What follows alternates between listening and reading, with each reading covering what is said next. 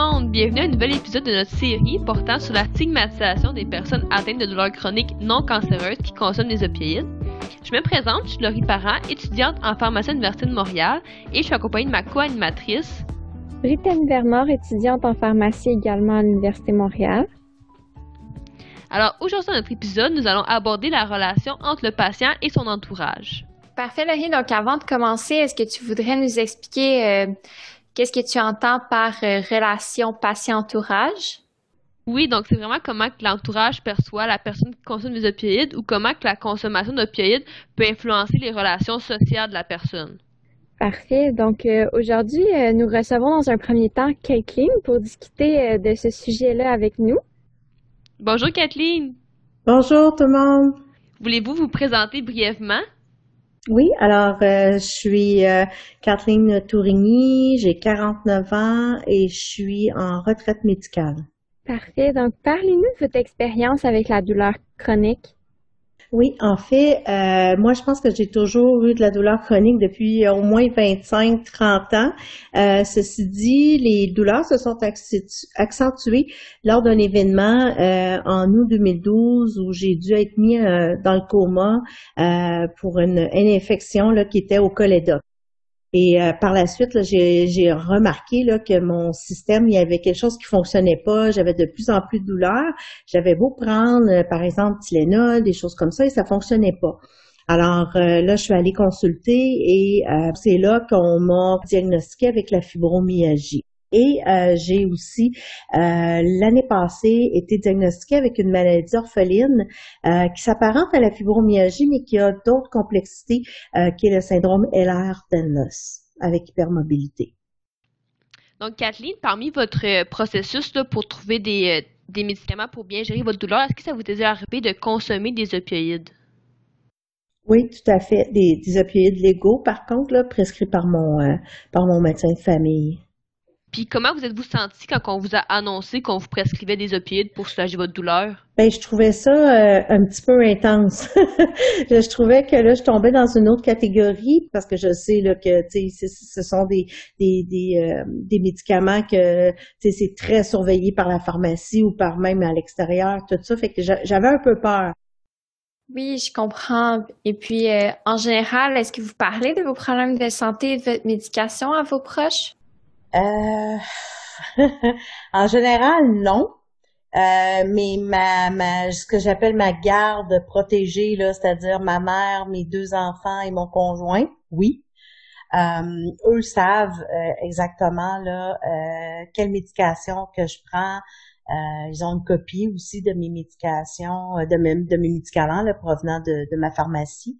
Euh, juste au cas où que il m'arriverait quelque chose. Donc oui, euh, je vais leur parler euh, de mes problèmes de santé. Mais quand j'ai des crises là, dans mes problèmes de santé, et ça, je vais pas tout le temps en parler. Il y a mon conjoint qui est conscient de ça parce qu'il vit avec moi. Mais mes deux enfants, eux, je vais pas nécessairement leur appeler pour dire que je vais pas bien.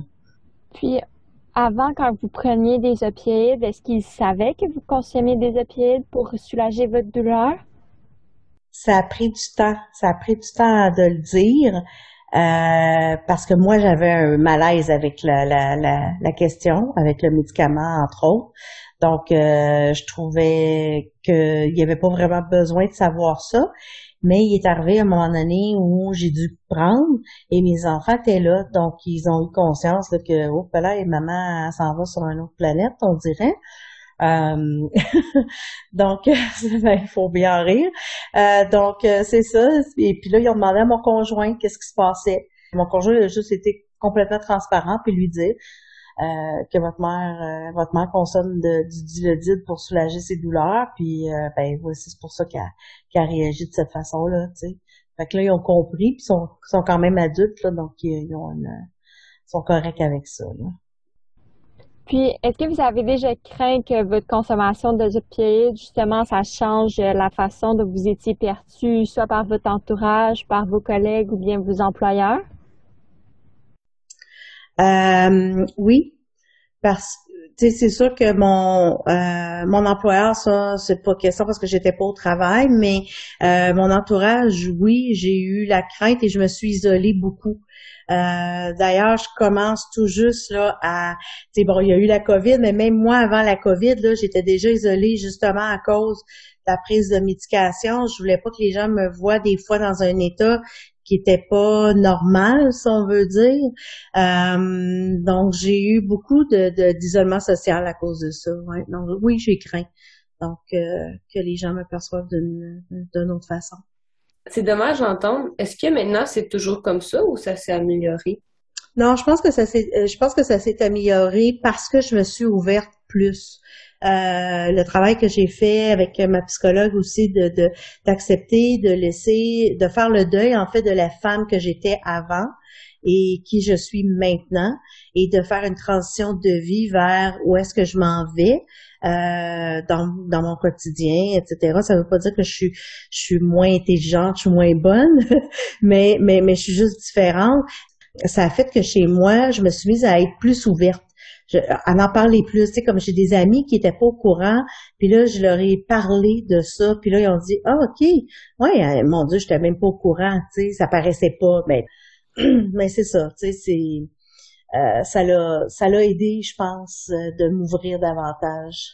C'est super entendre. Est-ce qu'il y a d'autres méthodes qui vous ont aidé à vous ouvrir ou à vous sortir de votre isolement? Ben, on a vu comme un, on a vu comme un mouvement, euh, tu sais, euh, par rapport à la santé mentale, euh, qui était, qui était présent bien avant. Puis c'est aussi parce que je, comme, comme gestionnaire au gouvernement fédéral, moi, j'avais des employés à ma charge, et donc j'étais très très présente et très euh, à l'affût de ça. Donc, quand j'avais un employé qui fonctionnait pas, ben, on parlait de ça. J'étais très ouverte à l'idée qu'on puisse avoir des problèmes euh, de santé mentale et, et donc, fallait ouvrir la porte pour que les gens puissent se confier, puissent se, euh, se sentir à écouter puis respecter là-dedans. Donc, sais, j'avais formé un petit groupe, tu comme une idée par exemple que j'ai parti. J'avais formé un petit groupe sur Facebook, un groupe privé secret. Puis avant qu'il devienne secret, c'était vraiment, j'avais adressé ça comme sur ma page personnelle, euh, sur Facebook. Les gens vivant avec des problèmes chroniques, vous vous sentez isolé, vous vous sentez seul, venez nous jaser en privé, en secret, euh, juste, pour tous qu'on se comprenne. Puis il y a eu là-dedans, là, j'avais fait une vidéo, puis tu sais, j'étais super euh, vulnérable et très euh, authentique dans ma démarche. Puis les gens me disent, my God, depuis ce temps-là que je me sens écouter, que je me sens comprise, on dirait parce que je sais que tu vis la même chose que nous. Donc ça aussi, d'avoir des références de gens qui vivent la même chose que nous, c'est un exemple pour d'autres. C'est OK, mais je peux quand même fonctionner un peu, je peux à ma façon, sais. Donc, euh, j'essaie d'être un modèle d'inspiration. Je pense que c'est un peu ça. C'est comme ma mission de vie maintenant. Je me dis, OK, ben, je peux plus être la fille que j'étais avant, gestionnaire, gérer une grosse équipe, mais je peux être capable de motiver des gens alentour de moi à se dépasser malgré tout, malgré les défis de santé. C'est vraiment une belle initiative. Merci, c'est gentil. Puis Kathleen, est-ce que vous pensez que votre entourage est suffisamment informé ou outillé sur la douleur chronique ou sur la médication pour vous accompagner dans votre quotidien? Euh, ben ça, je pense que c'est la responsabilité de, du patient. Sauf que quand on va pas bien, puis qu'on est diagnostiqué au début, on a nous-mêmes à comprendre, ok, ce qui nous arrive, euh, c'est quoi les médicaments qu'on prend, c'est quoi les interactions entre eux, c'est c'est quoi les effets secondaires, vivre avec les effets secondaires, essayer d'amoindrir les effets secondaires. là, on vit avec tout ça, puis là, t'as as, l'entourage qui essaie de comprendre ou t'aider, mais dans le fond, c'est vrai qu'ils sont pas outillés. Fait moi, je pense que chaque personne qui est diagnostiquée avec un, problème de douleur chronique devrait automatiquement recevoir un guide. C'est quoi les associations qui existent? Ou tu peux aller écouter des vidéos qui sont réelles, là, pas faites par monsieur, madame, tout le monde, mais avec des faits, là, OK? Euh, toutes les ressources, c'est quoi les types de médicaments qu'une personne peut prendre, c'est quoi les effets que ça peut occasionner, etc. Puis, existe-t-il des associations pour les gens qui accompagnent les gens ayant une douleur chronique on les oublie souvent, mais c'est que ça devient, ça devient comme des proches aidants un peu là, parce que moi, il y, a, des journées là, c'est mon conjoint qui fait tout dans la maison là.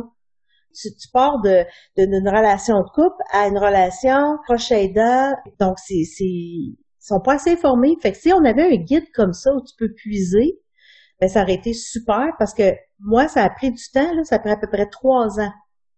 J'étais toujours avec le même conjoint, là. Et je ne lui en parlais pas. J'essayais, je me disais, voyons, c'est évident. Mais non, c'est pas évident. c'est pas évident. Et ce qui l'a fait comprendre, c'est quand je suis allée chercher un vidéo, et là, euh, il y en avait un, c'était un professionnel de la santé, puis l'autre, c'était un patient. Puis là, moi, je suis allée chercher ça, puis j'ai dit à mon chum, ce soir, on n'écoute pas Netflix, c'est ça qu'on écoute. Puis là, il a écouté ça, puis dit, My God, je pensais pas que c'était autant que ça. Puis euh, là, ça a fait, ça a comme ouvert une communication différente, puis euh, ça nous a permis une intimité beaucoup plus grande, dans le sens qu'il peut comprendre ma réalité. Et oui, ce qui fait que maintenant, je suis capable de dire, écoute mon amour, à soir, là, je ne le ferai pas le souper, je suis pas en mesure, j'ai pas, j'ai pas cette énergie-là. Il va me dire, pas de problème. Donc, ça permet ça, d'avoir euh, ce genre de ressources-là. Pour continuer, Kathleen, ça vous est sûrement déjà arrivé d'entendre des phrases qui sont moins présentes à entendre sur la douleur chronique ou sur la médication qui s'y rattache. Est-ce qu'il y a au contraire des phrases qui sont plus à favoriser? Ben, est-ce que tu es bien, est-ce que tu es bien entouré pour parler? OK. Est-ce que ça te ferait du bien si on jaserait? Est-ce que euh, tu aurais le goût, par exemple, de juste marcher euh, cinq minutes?